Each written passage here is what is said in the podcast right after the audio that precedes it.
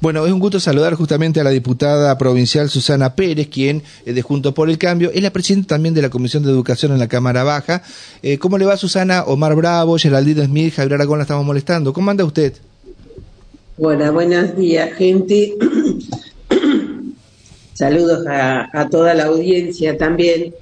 Y sí, es así como ustedes dicen, no fue todo el sueldo. Ah, vamos a aclarar. Eh, ¿Qué hizo usted? A ver, la realidad fue la siguiente. Em, estuve como en tantas otras escuelas eh, viendo las situaciones edilicias, ya adelantándonos al comienzo de clase, y como parte del conocimiento. Uno es como que, eh, bueno, en los departamentos más chicos, ¿no? Uno es como que se llega siempre a ver en qué puede ayudar desde distintas funciones que ha estado ocupando, ¿no? Y en este caso, este, la misma directora, eh, la profe Paván, eh, me invitó a que fuera a ver en qué situación había quedado en Villa Clara la escuela después de el 13 de diciembre que nosotros tuvimos un tornado en esa zona. Eh, si bien eran dos o tres aulas las que le había volado el techo, había roto también obviamente la parte de adentro del techo y había quedado de manera peligrosa todo eso. Bueno, eh, en ese momento empezamos a averiguar en qué situación, porque había un expediente previo, que ya tenían una licitación hecha este, como para hacer algunas reparaciones que no pasaban eh, por la parte de techo justamente.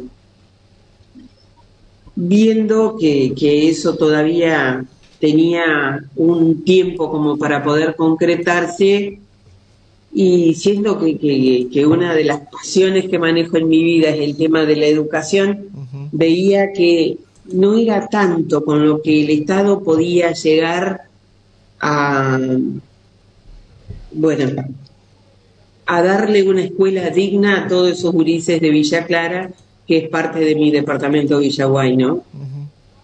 Este, fuimos, nos hicimos presentes, me acompañó el intendente de Villa Clara, eh, Guy, y eh, la misma directora. Estuvimos haciendo un recorrido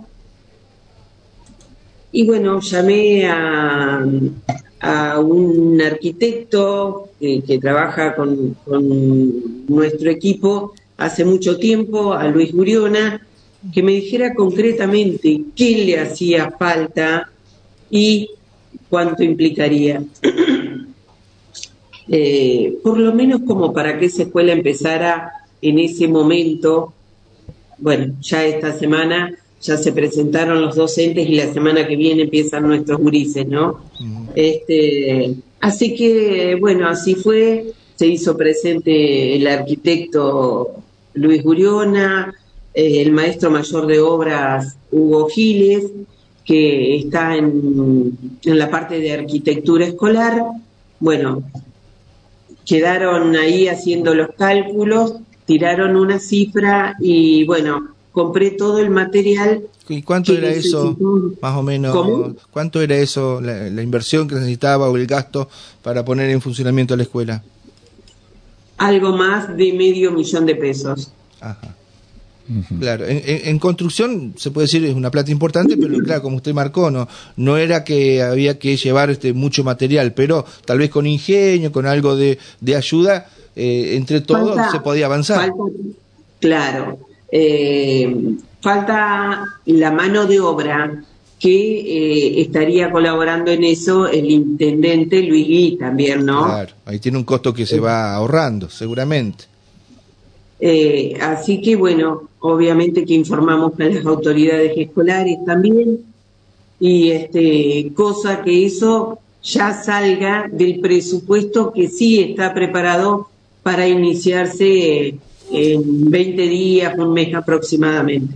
Así que usted fue entonces con las 500 lucas y le, dejó los billetitos a, a, la directora de la escuela y eh, más o menos empezaron así a, trabajar. No, no, no le di billete, no le di. ¿Cómo, cómo es? Cuénteme. Directamente fui y compré la lista de ah. materiales que me habían facilitado, fui y las compré yo eh, con facturas a mi nombre. Eh, no le voy a pedir a nadie, fue un regalo de mi parte hacia la escuela. Está muy bien. ¿Y usted tiene vínculo con esa escuela? Ninguna, ninguna. La verdad que era la segunda vez que estaba, estuve una vez por, por otras actividades. Eh, creo que cuando fui concejal allá en el 15, entre el 15 y el 19, había estado en esa escuela. Yo fui concejal en Villaguay. Este, la visitamos, pero por, por un acto, una cosa así que nos habían invitado, y esta fue la segunda vez que la vi. Está bien. Ah, antes que la consulte acá Omar y Geraldine, dígame, eh, ¿cuánto cobra un diputado? Pero así a grandes rasgos, para saber. La verdad que eh, eso está en pleno proceso de cambio todavía, porque lo que yo he cobrado concretamente fue un proporcional que pagaron por diciembre, después de eso ingresó eh, la modificación, eh, el señor gobernador determinó de que nadie cobraba más que él, así que se está en ese proceso de cambio y estamos a la espera. Yo específicamente no he cobrado todavía un sueldo entero, no he cobrado el sueldo de enero todavía, hubo un problema administrativo. Este, y así que no sabría decirte exactamente cuánto, pero obviamente sí, eh, es algo equivalente a los gastos que uno tiene que, hacer también dejando su ciudad, viajando permanentemente. Yo estoy instalada acá en Paraná, martes, miércoles y jueves me pueden encontrar acá en Paraná, atiendo gente, gestiono cosas y sí, obviamente eh, lunes, viernes y sábado también trabajo en, en mi ciudad, en Villaguay, ¿no? Por supuesto. Omar. Sí, Susana, ¿cómo le va? Omar Bravo la saluda. Eh, uno que es cercano a la ciudad de Villaguay, porque es oriundo de Federal, conoce por supuesto las vicisitudes muchas veces de las escuelas rurales, semi eh, rurales, este, en, esa zona, ¿no? El, el tema eh, eh, usted como legisladora ha hecho de alguna manera, o por lo menos con su equipo, un relevamiento de la situación de las escuelas de allí, de ese departamento? En este momento, recién se está haciendo, desde que esta gestión entró, lo primero que se pidió fue un relevamiento del tema de las escuelas.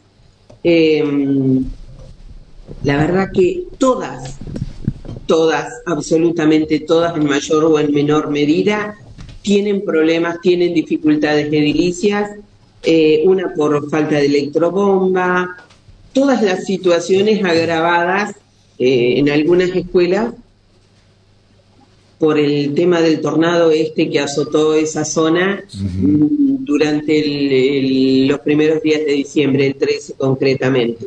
Sí, hablan a eh, nivel provincial de 167 establecimientos que están muy complicados para empezar y de ahí la campaña del gobernador que la denomina esta cruzada para que los fines de semana la, los vecinos, la gente de los establecimientos puedan ir a colaborar en, levantar las escuelas. Sí, sí, sí. Eh, es más, de hecho, en el día de ayer hubo una inspección provincial con gente de acá de, del CGE provincia, este que anduvo por, por Villaguay y en el día de ayer clausuraron dos escuelas más. Ah. Entonces, problemas tenemos en un montón. Solucionables, obras muy pequeñas, eh, bueno, muy pequeña para lo que implica que sea una escuela, ¿no? Porque todo sale una fortuna. Este, hay, hay, hay lugares donde se puede hacer y otras como nuestra escuela más grande, el Colegio Nacional, eh, donde tenemos 3.000 chicos, que son 3.000 familias. Es una escuela, eh, creo que la más grande de todo Villaguay, porque tiene desde el nivel inicial hasta los profesorados, primario, secundario, terciario y el inicial. Eh, esa directamente tenemos medio, media escuela sin techo. Y hoy, concretamente, eh, Alicia Fregonese los va a recibir eh, acá en el, en el CGE a todas las autoridades de los distintos niveles este, como para que explicarles en qué situación está. Eso está como para salir en estos días. Obviamente implica eh, no poder empezar con todo, eh, toda la escuela.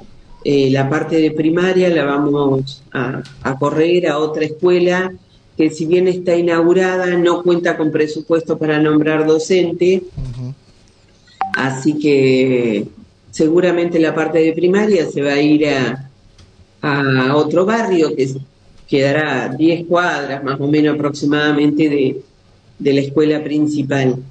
Todas esas escuelas están con serios problemas, pero el relevamiento, porque no había una estadística de qué le faltaba qué.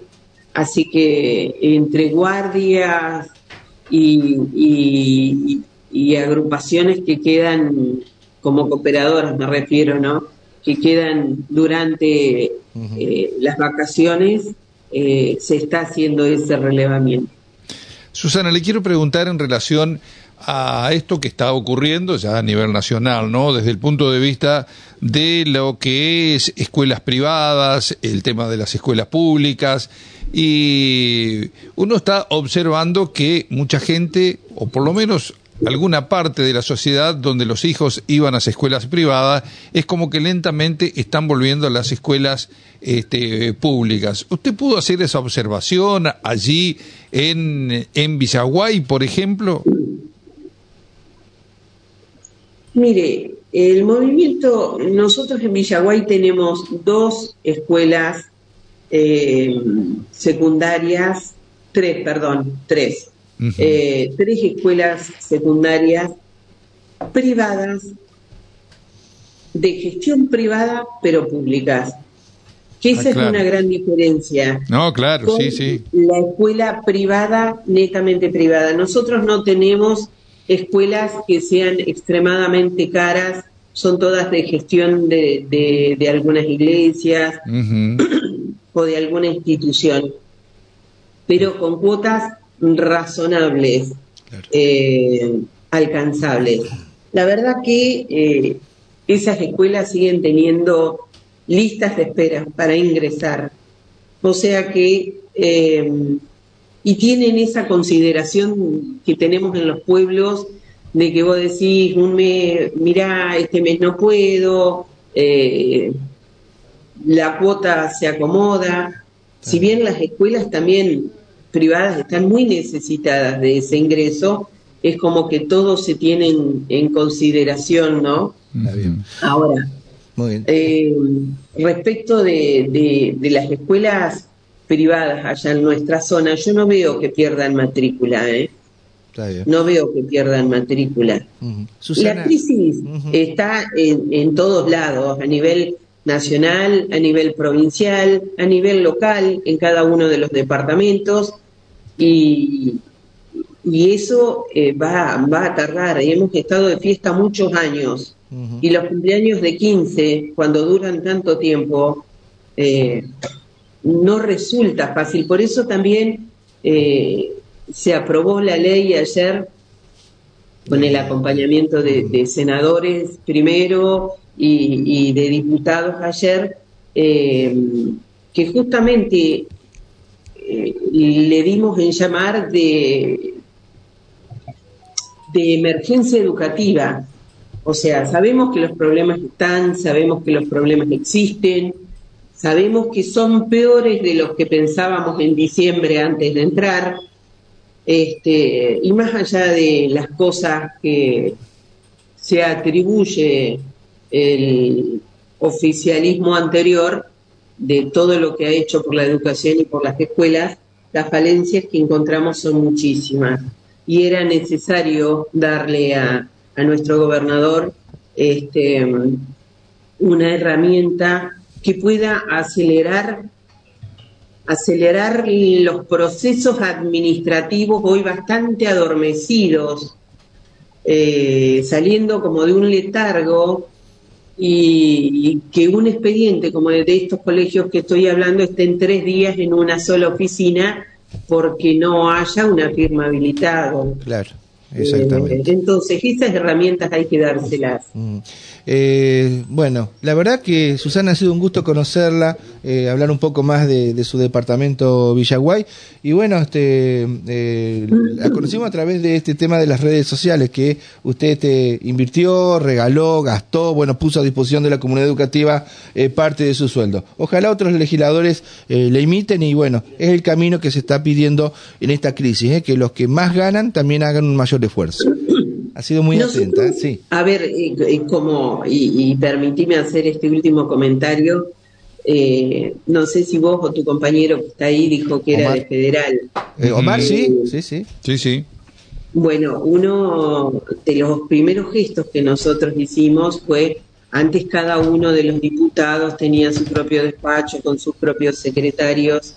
Nosotros justamente estamos en este momento eh, compartiendo el despacho con una diputada federal, con Noelia Taborda. Ah, sí, la conozco desde eh, haber sido alumna mía en la Escuela de Comercio allí de ah, Federal, exactamente. Oh, sí, sí, hace muchísimos años que no lo veo. ¿eh? Bueno. Muchísimos años que no la veo. A ver si aprendió bien. bueno, hay que ver, hay que hacerle la entrevista a ella entonces. Pero trabajamos mucho juntos, si bien ella eh, está en otro departamento, acá en lo que es Paraná tenemos mucha agenda en común.